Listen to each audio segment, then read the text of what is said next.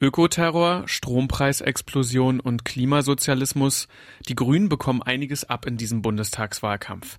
Nicht nur auf Plakaten, sondern auch in den sozialen Medien und in politischen Diskussionen. Der Höhepunkt waren sicherlich die Wahlplakate der rechtsextremen Partei Der Dritte Weg, auf denen zu lesen war, hängt die Grünen. Grund genug, ein letztes Mal auf den Wahlkampf zurückzublicken. Heute soll es deswegen in unserem Podcast um die Grünen gehen. Ihr hört Radio für Kopfhörer. Mein Name ist Bobo Mertens. Hallo. Mephisto 976. Radio für Kopfhörer. Über diese Kampagnen habe ich mich mit Professor Dr. Patrick Donges vom Institut für Kommunikations- und Medienwissenschaft der Universität Leipzig unterhalten. Das Interview hört ihr später noch im Podcast. Zuerst soll es aber um den eigentlichen Wahlkampf der Grünen gehen. Meine Kollegin Nora Scharmbeck hat sich das mal genauer für uns angeschaut. Hallo Nora. Hallo. Die Bundestagswahl wird ja auch immer wieder als Klimawahl bezeichnet. Der Vorsitzende der UN, Antonio Guterres, sagt sogar, unser Planet ist kaputt. Klimaschutz, das ist ein Thema, mit dem die Grünen am meisten in Verbindung gebracht werden. Wie sah denn bisher der Wahlkampf von den Grünen aus, Nora? Die Grünen haben in Leipzig ja zwei Kandidatinnen. Marie Müser tritt für den Wahlkreis Nord an und Paula Pichotta für den Wahlkreis Süd. Die beiden haben bisher natürlich Straßenwahlkampf betrieben, also an Wahlkampfständen mit Bürgerinnen gesprochen und versucht, diese von ihren Positionen zu überzeugen. Außerdem haben die zwei bei Podiumsdiskussionen zu ihren jeweiligen Themen mitgemacht oder sind bei Wahlforen gewesen. Dort legt das Publikum die Themen fest, die dann von den Kandidatinnen diskutiert und besprochen werden. Für die Grünen haben ja kürzlich auch Spitzenkandidatin Annalena Baerbock und Robert Habeck Wahlkampf in Leipzig gemacht. Genau, das war am 17. September. Da haben sie den Wahlkampf von Paula Pichotta am Wilhelm-Leuschner-Platz unterstützt. Und Robert Habeck hat zum Beispiel darüber gesprochen, wie wichtig Ostdeutschland für die Bekämpfung des Klimawandels sei. Annalena Baerbock hat da auch eine Rede zum Parteiprogramm der Grünen gehalten. Das klang dann so. Alle gehören mit dazu, gleichberechtigt repräsentiert in Polizeibehörden, in Bildungseinrichtungen und auch in den Parlamenten.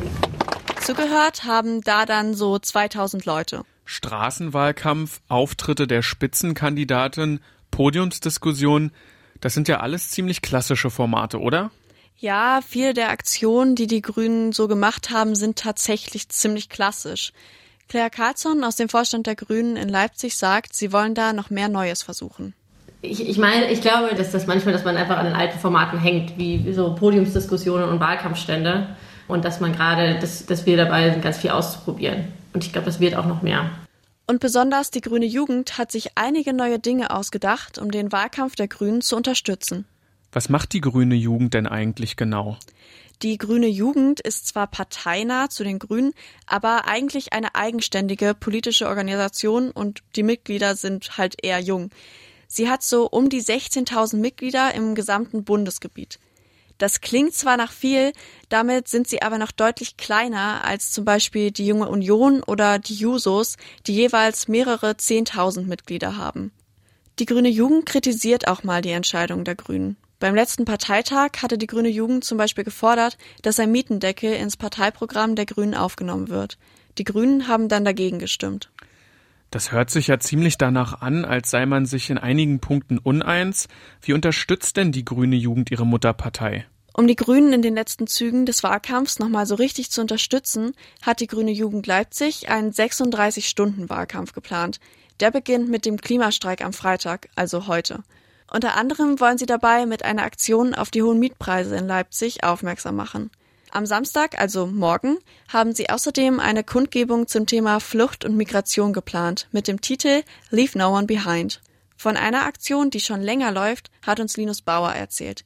Er ist Mitglied bei der Grünen Jugend und den Grünen.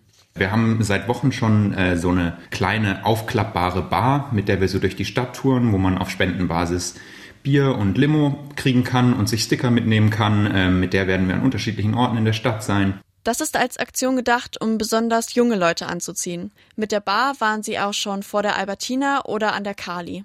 Im Kontrast dazu gab es ja in der letzten Zeit vermehrt gezielte Angriffe auf den Wahlkampf der Grünen. Ich denke hier an die Plakataktion Grüner Mist oder die mittlerweile verbotenen Plakate der rechten Splitterpartei Der dritte Weg mit dem Spruch Hängt die Grünen. Da klingen ja jetzt die Aktionen der jungen Grünen im Vergleich nicht so provokant. Wie haben denn eigentlich die Grünen in Leipzig auf diese negativen Kampagnen reagiert? Tatsächlich war auch die Direktkandidatin in Leipzig Nord betroffen, wo Plakate mit dem Spruch Hängt die Grünen direkt über ihre Wahlplakate gehangen wurden. Linus Bauer sagt dazu, und das ist dann schon eine Bedrohungssituation, da wurde uns allen äh, mulmig und insbesondere auch Marie, die sich davon nicht hat unterkriegen lassen und wir lassen uns da alle nicht von unterkriegen, aber dass ähm, die Grünen in diesem Wahlkampf so sehr Ziel der Hetze von Nazis gerade in Sachsen wurden, das war schon heftig. Du hast ja eben auch schon erwähnt, dass die Plakate mittlerweile verboten wurden. In Bayern ist das auch ziemlich schnell passiert, aber in Sachsen hat das über eine Woche gedauert. Man konnte in diesem Wahlkampf das Gefühl bekommen, dass vor allem die Grünen zur Zielscheibe von Angriffen wurden. Ob das tatsächlich nur die Grünen betroffen hat, das hören wir uns gleich nochmal genauer an. Nora, vielen Dank für den Überblick. Gerne. Über Negativkampagnen wie die vom Dritten Weg soll es jetzt nochmal gehen. Und zwar haben wir uns gefragt, warum es solche Kampagnen eigentlich gibt. Wie am Anfang des Podcasts schon angekündigt, haben wir uns darüber mit Herrn Professor Dr. Donges von der Universität Leipzig unterhalten. Er ist spezialisiert auf politische Kommunikation. Entschuldigt die etwas schlechtere Audioqualität, das Interview wurde über Zoom geführt. Herr Professor Donges, es kam ja im Laufe des Wahlkampfs mehrfach dazu, dass gegen die Grünen Negativkampagnen gestartet wurden.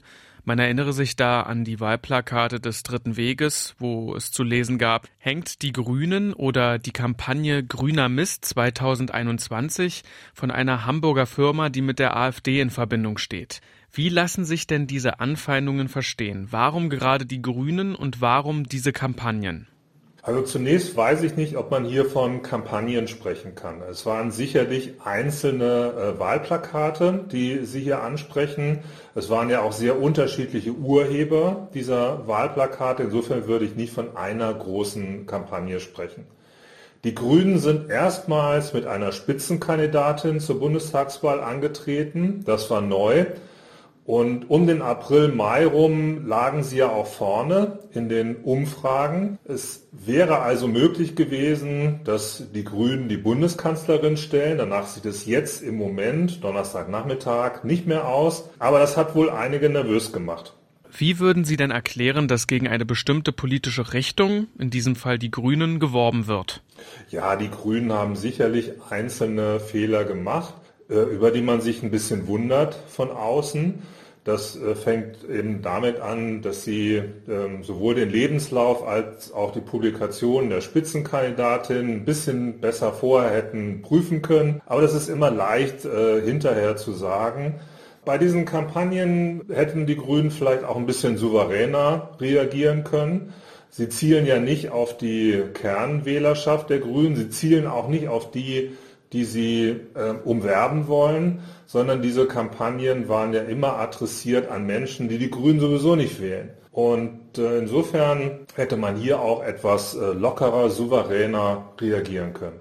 Was könnte man den Grünen denn in ihrer Kommunikationsstrategie berechtigterweise im Wahlkampf vorwerfen? Also ist es die Art und Weise, wie die Grünen Wahlkampf betreiben oder wie sie ihre Ziele formulieren, dass sie von solchen Kampagnen betroffen sind? Nein, das würde ich so nicht sagen, sondern solche Kampagnen sind ja ähm, im Wahlkampf jetzt nichts Außergewöhnliches. Es hat ja auch früher Kampagnen beispielsweise äh, gegen den SPD-Kanzlerkandidaten ähm, Brandt. Denken Sie daran, was alles gegen Brandt äh, gesagt und äh, geschrieben worden ist.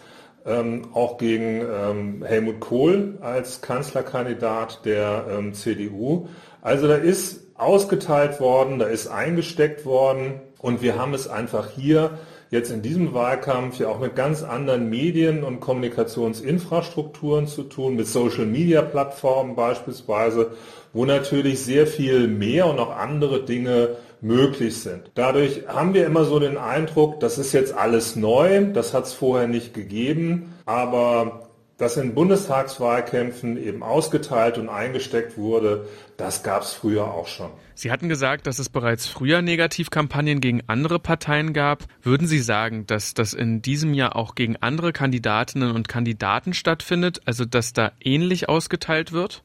Ja, wenn man sich auf Twitter ähm, anguckt, Hashtags äh, Armin lass es sein, Laschet darf nicht Kanzler werden, da wird natürlich auch ausgeteilt und äh, auch bei Olaf Scholz als Kanzlerkandidat der ähm, SPD gab es äh, Versuche, ihn näher äh, zu den Skandalen ähm, um Wirecard und äh, den Cum-Ex-Skandal zu bringen. Da ist auf Social-Media-Plattformen auch einiges gelaufen. Insofern äh, war das äh, gegen Frau Baerbock und die Grünen vielleicht sichtbarer als andere, aber ähm, es war jetzt nichts Außergewöhnliches.